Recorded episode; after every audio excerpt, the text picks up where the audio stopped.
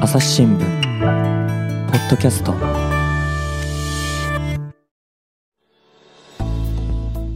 朝日新聞の神田大輔です。えーとですね、この番組ではですね、今までにも様々なこの朝日新聞のね、社員に来てもらったんですが、今回はですね、またちょっとこう違う、だけれども新聞をですね、支える非常に大事な仕事、えー朝日プリンテックから来ていただきました、えー村瀬武彦さんです。よろしくお願いします。あ、よろしくお願いします。これがね、村瀬さんのちょっと肩書きを今から紹介しますけれども、朝日プリンテックの、えー役員待遇営業担当兼技術システム担当と、えー、何ですか、これは。え、何ですかって言われてもあれなんですけどどういも、そうなんですね。もともとまあ印刷としてね入社したんですけども、はいはい。その後まあ技術もやったりだとかって言ってですね、うん今あのまあ営業にここ3年ぐらい前にまあ来たんですけども、まああの技術も売っている会社なもんですから、うんそれでまあ営業もやれっていうようなことで今やらされてるみたいなイメージですね。 なるほどね。基本的には、その新聞の印刷をしている会社ってことでいいんですかそうですね。はいもう主にはもう朝日新聞の朝夕刊を印刷している会社になりますね。ということですよね。で、かつては朝日新聞社で一体だったんだけれども、今は会社が一つちょっと違っているってことですか。うん、そういうことになりますね。はいなるほど。それでですね、その村瀬さんがどういう人か、えー趣味が印刷だってことを聞いてるんです けど、そうなんですかうん、そうなんですね。はい。あの、まあ、印刷が趣味っていう人は、ちょっと少ないと思うんですけ ども、あまあまあね、うん昔はあの例えば年賀状のプリントごっことかね、はいあれでもあれを印刷と言っていいか分かんないですけれども、う印刷が趣味っていう人は多分あんまりいないでしょうねん、。そうなんですね。うんで、印刷が趣味で一応印刷の部門にまあ入社したんですね。ほはい。で、実はですね、うん僕、高校生の時に、あの、東京のですね、上野公園の国立科学博物館で、ううんまあ、印刷技術の歩み展っていうのがまあ開催されましうんて、たまたまそういうのがあったんですね。そうなんですね。はいはで、い親父に連れて、あの、上京して見に来たんですよ。で、その時にですね、昔の、まあ、古い印刷物を見て、まあ、めちゃめちゃ感動してしまいまして、ちょちょちょ待ってください。上京してってことは当時東京にお住まいじゃなかったあ、じゃあ、じゃないです。僕、岐阜県出身ですかあら。岐阜なんですか、はいそう僕はなん愛です知なんですけどね。あ、そうなんですか。すぐそばですね。そうですね。え、はい岐阜のどちら僕は岐阜県岐阜市です。あ、岐阜市ね、はいそうですか。もう名古屋からね、あ快速電車で行ったらすぐですよね。すぐそばです30分もかかんないから。もう金華山のふもとですから。あ、いいですね。えっと、岐阜の話じゃなくって、それで、 え でも、だから上野までわざわざ見に行ったっていうことは、なんかその、あれですか、あの、お父様が印刷に興味があったいや、いや、全然ないですね。全然はい。へー全然ないですあのね。古い印刷物を見て感動したって、どういう印刷物でしたそうですね。あの、グーテンベルクのですね、昔印刷したものから始まって、いわゆる中世の頃に印刷された本がいっぱい並べてあるわけですよね。はいはいはいはい。で、なんか昔のですね、あの、中世の頃に印刷された本っていうのは、まあ、技術と芸術の融合とか、とかでよく言われたりするんですけど、うんものすごくあの、手が込んどるんですよね。ななものですから、なんか魂がもう揺さぶられるっていうか、まあ、そんな衝撃を受けたんですよえね。技術と芸術がやっぱりこう融合するっていうのがすごい手が込んでる。あすごい手が込んでます。はでそれがでも残ってんですね。残ってるんですね。おーはい。その前の本っていうのはもうほとんどないんですけども、はいはいはい、ははいい、あくまでも中世以降の本がいっぱい残ってますね。なるほど、はいでまあそのね子供の頃に、えー博物館とかね美術館を見に行って感銘を受けてっていう話は他にもあるかもしれませんけれどもそれが村瀬さんの場合は印刷だったとそういうことですね。うーんなかなかあんまり、あんまり聞いたことない話かもしれませんねそうなんですね。絵画見ても全然感動しませんからね。いやいやいや印刷本は感動してしまった んですね。あそうですか、はい。例えばゴッホのひまわりとかがね、はい有名なのはありますけど、そういうの見てもあんまりピンとこうんそうなんですね。おーうんピカソの絵もなんか小学生が描いたみたいに思えちゃったりして、よくわかんないんです ね。そういう芸術的な観点はないですから、僕。なるほど、はいあれでもその当時は、えー、と高校生ですかそうですね。はい。あー村瀬さん、どんな高校生だったんですか僕ですね、あの、なかなか笑っちゃうんですけども、何ですか、あの、勉強しようとしてですね、あはの、い本棚から、こう、目をつぶってですね、うんあの、教科書とか参考書をこう取り出すんですけども、目をつぶっでて、そうなんですねうん。で、取り出した時にですね、適当に本を開いて、うんこう、真ん中の袋の部分に、こう、鼻を押し当ててです ね、少しちょっと窒息するような感じに、顔に本を閉じて紙の匂いを嗅ぐのが趣味だったんですよね。はあそれでですね、はいあの、まあ、5教科のうち、何の教科だ、だろうって当てるんですね。 当たるんですか当たるんです、これ実はです ね。どうやってで、紙の匂いがちょっと強いと、はいまあ、歴史か地理の教科書だったりするんですけども、うんあの数学だとか物理って式ばっかだからあんまり活字が少ないから陰気の匂いあんまりしないんですよね、へうえんだから逆に髪の匂いがきついからそこそこ当てられるんですよね、あなるほどうね、ん、だから当たらないとまあその記憶は今日は勉強、まあ、そういうのやめたみたいないやい やいやそんなまあ思春期やったですねえーちょっと待ってください。もうさっきから言ってることの意味がよくわからないんですけど、 まず、えっ、と、勉強せよ。まあ、勉強するっていうのはね、素晴らしいことですが、教科書とか参考書を取り出すときに、 はい目つぶってっていうのは、なんでそうやろうと思ったんですかいや髪をね当てたいんですよあ要はもう当時からやっぱり印刷に興味があって、そうなんですで、えーこれがどれなのかっていうのを当てられたら、はいこれは今日はいい一日になるぞみたいな、そうなんですよあのそれでな、なんて言いましたやっぱり髪の匂いと陰気の匂いって違うんですかあ全然違いますねまあ、多分そうなんでしょうけれども、それが、その教科によっても違うと。教科によって全然違うんですよえー、と、今おっしゃったのが、歴史とか地理の教科書は陰気の匂いが、えっと強いはいあー、なんでこれページあたりに活字が多かったり地図ってかなり細かく書いてあるから確かに確陰か気に。の量が多いんですよねなるほどね。あははははいそれでまあこう言い当てられるんですよねあーで数学なんかは数式だから、はいシンプルだから、そこがちょっと陰気が少ないわけですか。そうなんですよだから髪の匂いが強いんですねあーあの、そのことはですね、同級生、お友達、ご家族、知ってたんですかああもうみんな知ってました ねあアホやないのって よう言われましたけどそれなんか、あだ名とかつけられたりしてなかっあたいやいやそれはなかったですけどねないはいほうで、でもそれで当たらないと悔しくて、その教科を勉強しないって、これ、ひょっとして教科によってですね、当たる、当たらないのこうなんか違いとかありましたうんあのですね実は国語が当てるの難しいんですね国国 語って結構中途半端なんですよなるほど。 なかなかですね当たるのが難しいから人気の量が、その歴史とか地理ほどじゃないけれども、数学のように少なくもないっていうう。んそういうことですねおおなんかしかし、 とてつもない思春期、あんまり今まで聞いたことないですね。 うーんえで、それ、なんですか、鼻、押し当ててたんですかやっぱおっしゃってるんです押し当て、しかもなんか真ん中の袋の部分そうですねちょうど折れとるとこですねページとページの間ですね、はいはいはいはい、はいそこが一番わかるんですかそこが一番あの窒息するような感じにせんといかんからじゃあちょっとい、だからえ真ん中に鼻を押し当てるんですちょよっ。と待ってください、窒息するようにせんといかんってどういうことですかうん、あの窒息するようにふっと書くことによってはいはい。周りの匂いが入ってこないかああ、なるほらどそれでね。紙か陰気かを判断できるんですそよ。の部屋とかにある雑な空気は吸っちゃもう分かんなくなっちゃうと。そうなんです。なんかもうめちゃくちゃこうね、純粋に探求してる感じですけれども、若干変態っぽい感じうんそうもなんですよ。否めませんけれども、はい。なんかそれでこう、教科書の形変わったりしなかったですかあ、あのね、毎回毎回匂い嗅いでるから、なんていうのかな、あの鼻の油が紙に浸透していきますから、 なんとなしにね、あの参考書とかみんな黄色っぽくなってっちゃうんですよね。うん そ、そこまでやってたという、そうなんですもうよ。毎日。毎日ですね。あの、なんかスポーツとかやってなかったんですか、あんまりやってなかったですね。ああ、なるほど、ね。紙の匂いばっか嗅いてましたね。 本当に青春の熱い思いをね、印刷物にぶつけていたと、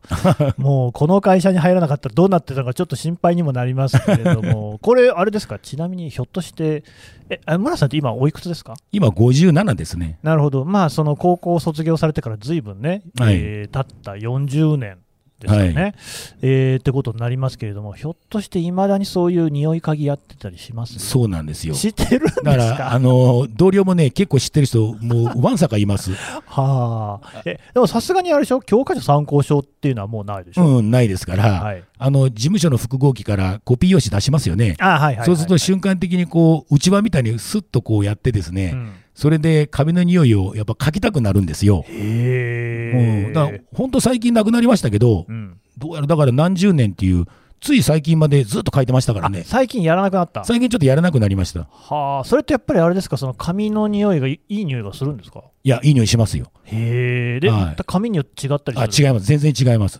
ああ、なんか例えば再生紙を使ったりなんてこともありますよね、あはい。そ違う、うん。あのね、今のコピー用紙はさすがに再生と再生じゃないのってちょっとよくわかんないですけほいど、ほい、けど、あの、新聞やなんかの用紙はですうね、んもう、いまだにわかりますね。おーあその本当に僕もね、新聞社に働いておきながら不勉強なんですけど、新聞に使われる紙ってどんな紙なんですかあ新聞に使われる紙って、まあ、ザラシとか言われるんですけど、はいいはいまあ、いろんな製紙メーカー、まあ、用紙メーカーって言ったりしますけども、うんまあ、製紙メーカーがもう作ったりしてるんですけど、うんまあ、5社、6社ぐらいの、まあ、用紙メーカーが入ってきて、それでいろ,、まああの、いろんなあの各メーカーの紙で、朝日新聞、朝日新聞で印刷されたりしてるんですけど、あー結構いくつかメーカーあるんだ。メーカーいっぱいありますへね。ーはい、でそれはですね昔、僕、印刷で働いてましたから、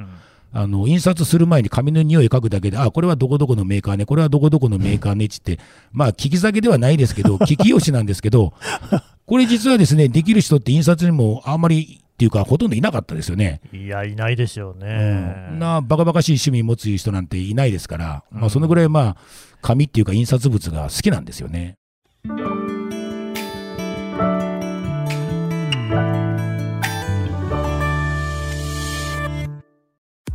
朝日新聞ポッドキャスト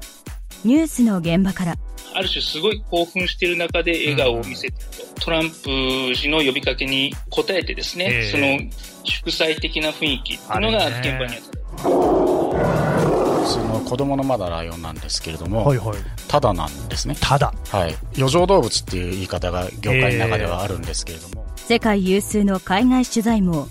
国内外各地に根を張る記者たちが毎日あなたを現場に連れ出します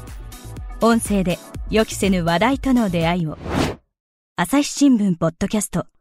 ニュースの現場からこれね、まあ、聞き酒で言えばですよ、もう今やそういう、まあ、資格になってるぐらいで、はいまあ、そういう人もね、こうなんかこう、まさにそういう肩書きで仕事をする人もいますけれども、聞き用紙、聞き紙っていうことでね、ちょっとなかなかこう、 世に出るっていう感じの、ね、趣味ではないのかもしれないですけれども、はいはい、多分すごい繊細なこう鍵分けですよね。そうなんですね、うん花だけはいいんですね。他の人でうん同じようなことをやらせてもできないんじゃないですか。いや、誰もできないですね、これは。うんうん、 これは多分ね、僕だけの特権やと思いますね。え昔から鼻良かったんですかうん、多分教科書とか参考書ずっと書いてきたから、鼻をこう良くなってきたんでしょうね。おお、うんなるほどね、なんかもう本当に 不思議な話ですけれども、あのそういう新聞の紙、新聞の紙っていうのは、やっぱりこう他のね、えーと、一般的な紙と比べて、いろいろなこう特徴とかってあるんですか、うん、そうですね。あの、新聞の紙ってですね、水とか、水とか油の吸収がめちゃめちゃね、こう優れとるんですよ。へえ、はい。だから、まあ、テーブルやなんかにジュースとかこぼした時にはですね、はいはいあのティッシュなんか使わずに、まあ、読み終わった新聞で、読む前の新聞だと怒られます から、読んだ新聞でもあらかたこういう吸い取ってしまうのがいいですね。あーうんそれそれまああのその後でもう一回、その服とかそしうですたねら、はい一番こう綺麗にやりやすい。はい。大体取れてしまいますけどね。ああと、まあ、あの、湿気もすごく吸い取りますから、ほうだから昔から、こう、畳の下にもこう入れたりするんですよね。あーあれ、畳の下から古い新聞出てきたりしますよね。あ出てきますよねはいはいあれって湿気取りの意味なんあでれす湿か気取りですよね、あれね。はあ、なるほどね。うん。なんか他にも新聞紙って使 い道ありますうんあとですね、うんあの、夏には、こう、顔の油とみが取り紙で すね。じゃじゃあれもすごく良くて、あの、京都で有名なね、油取り紙って結構ありますけど、ありますあります。あんなの買わずにですね いや、まあ、新聞を、まあ、5センチ角ぐらいのな、切って、カバンの中に入れとけばそれでおしまいで、はあはあはあもう汗も油も完全に吸い取ってしまいますから、あのちょっと野暮なこと聞くようですけれども、はい印刷された文字とかがこうなんかうにじむとかね、肌に映るってことはないんですか、あ、ないですね。ないんですね。顔につかないから陰気は大丈夫ですよ。おお、そうなんですか。はいだから、まあ、ぜひ新聞購入してやってみてほしいなと思いますけどね。なるほど、、はいいいですね、エコですね。えちなみに、ひょっとしてやっぱり今さん、自分では夏場、汗をかいた時なんか新聞で拭いてる、あ僕ね、新聞で拭きますよ。当はい どういう形で、もう新聞そのものとしていつも持ち歩いてらっしゃるんですかあそういうわけでもないんですけど、ない。あの歩いて新聞読んだりこうするんですけど、会社来るときね、僕、歩きながら新聞読んだりするんですけど、気をつけてくださいね。あで夏だ と汗びちょびちょになりますよね。なりますね、僕も汗っかきでね。はえいえで、新聞そのまんま額に当てたり、ほっぺたに当てたりしてです ね、あんまり見たことないですけいどやもう、そんなの、あのあれですよ、ハンカチなんて日じゃないですよ、あ吸い取りが。吸い取りが。あーですぐ乾いちゃいますから、あまあハンカ確かチに乾ねかないですよね。あー新聞すぐ乾いちゃいますから、何回もですね、リサイクルで使えるんですよ。なるほど、しかも確かに衛星のこと考えても、新聞だったらいついつでもね、捨てられるし、そうですそういう意味じゃ、いっちゃいいのかもしれない、陰気が顔につかないっていうのが、すごく意外でしたそうね。あのこう拭うとつくかも分かりませんけど、服だけなの当ね、てるだ当てるだけです当かてればねら、そうか、はいそうか、確かにそれでぐぐぐぐぐっとね、こう擦りつけたりしたら、はいそりゃそうなるかもしれないけれども、そうですそうですああ、確かにそう言われてみればそうかもしれないです、ねはい、なるほど、これ、結構やっぱりいい紙だってことなんですか、そうですね、あのまあ、印刷方式自体がうん、水だとか油を吸い取らないと、まあ、きちんと綺麗な印刷ができないっていう、まあ、そういう印刷方式だから、そういう紙になっとるというふうに思ってもらえるのがいい、まあ、正しいかと思いますうーね。んこれだから新聞紙っていうのがね、こう意外といろんな使い方できる、あのね、私、あの子供がですね、今まだ小学生なんですよ、はい、でこれ、大最近ね、残念なことですけれども、ご家庭で新聞を取ってらっしゃる方っていうのが、とりわけね、若いいいご夫婦だともう減ってるわけなんですよ。はい、だけれども、学校って実は新聞を持ってこいって言われることってすごいあるんですよね。ああ、はい、やっぱりその例えば絵描くときなんかにもね、習お習字なんかでも下に敷いたりとか、それから工作に使ったり、だって、あのー、マネさんも使わなかったですか、昔、あのでっかいあの兜とかをね、あーのそうですね単語の節句なんかが近づいてくると、これ、新聞紙で作るの定番ですそようね。ですね、定番でしたね。うん、あとね、これ、あんまり気を悪くしないで聞いてほしいんですけれども、僕、あの昔、そのホームレスの取材をしてたことあって、はい、新聞紙ってすごくいいって言われたことありましたあね。すごくいいですね。あったかいんですって、はい、断熱効果ありますからね。ああるんですか、やっぱり。あありますね。ああ、やっぱそういうような、その、まあ、例えばですよ、なんか突然極寒の地にね、掘り出されるってことはあるのかないのか知りませんけれども、そんな時も新聞さえあれば、あの自分の命をこうですね、えー助けることができるなんてことも言える。そうですね。ねおっしゃる通りだと思いますね。おー断熱効果もあって、水も吸い取ると。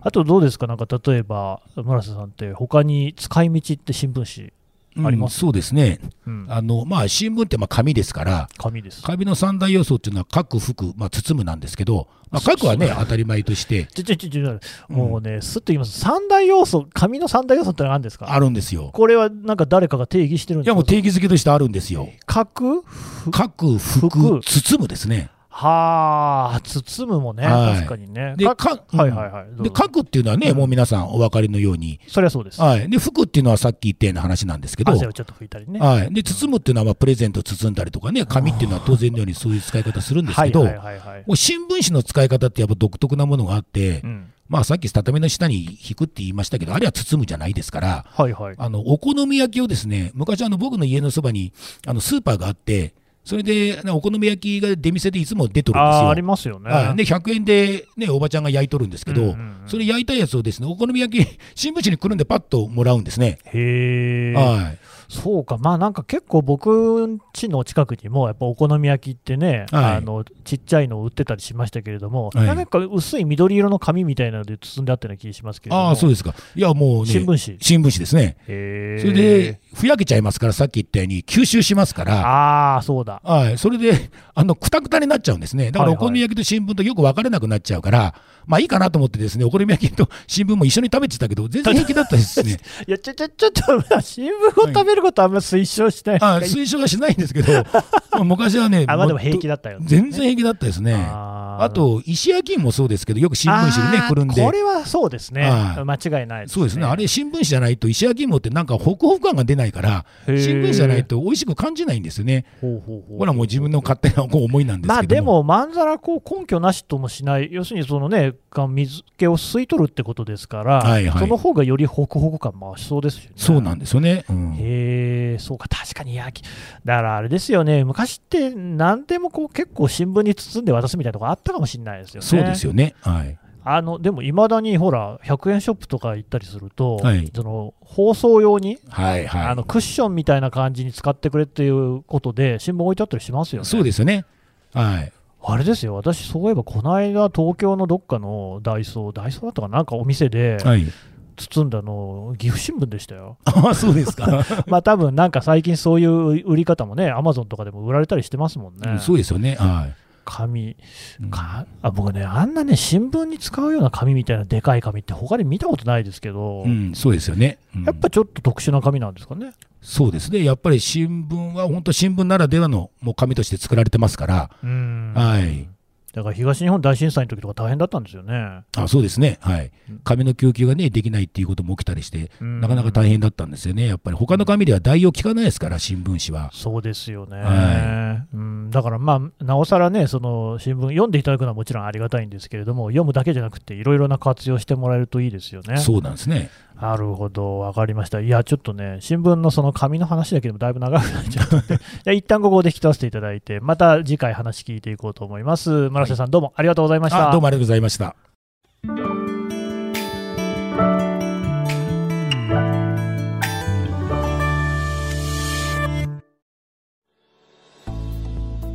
はい、というわけで、朝日プリンテックの村瀬武彦さんのお話聞いてきました。さて、村瀬さん、はいあの朝日プリンテックさんでは、新聞以外も印刷、う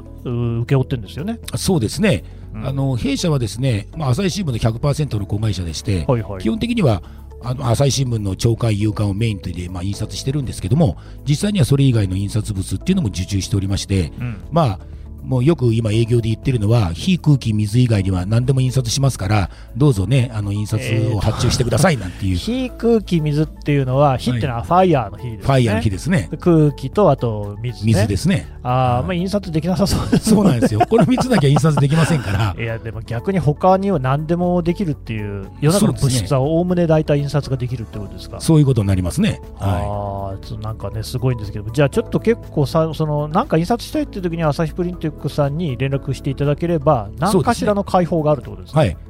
もう必ずですね、あの印刷できますのでっていうことで、見積書は出させてもらいますね。なるほど、わかりました。ちょっとね、一度朝日プリンテックさんに問い合わせてもらってもいいんじゃないかと思いますんで、はいまた引き続き、村さん、あのお話よろしくお願いしまあす。こちらこそよろしくお願いいたあしりまがす。とうどごうざいました。もありがとうございました。朝日新聞ポッドキャスト朝日新聞の神田大輔がお送りしましたそれではまたお会いしましょうこの番組ではリスナーの皆様からのご意見ご感想を募集しています概要欄の投稿フォームからぜひお寄せくださいツイッターやメールでも受け付けていますツイッターでは番組情報を随時紹介していますアットマーク朝日ポッドキャスト朝日新聞ポッドキャストで検索してみてください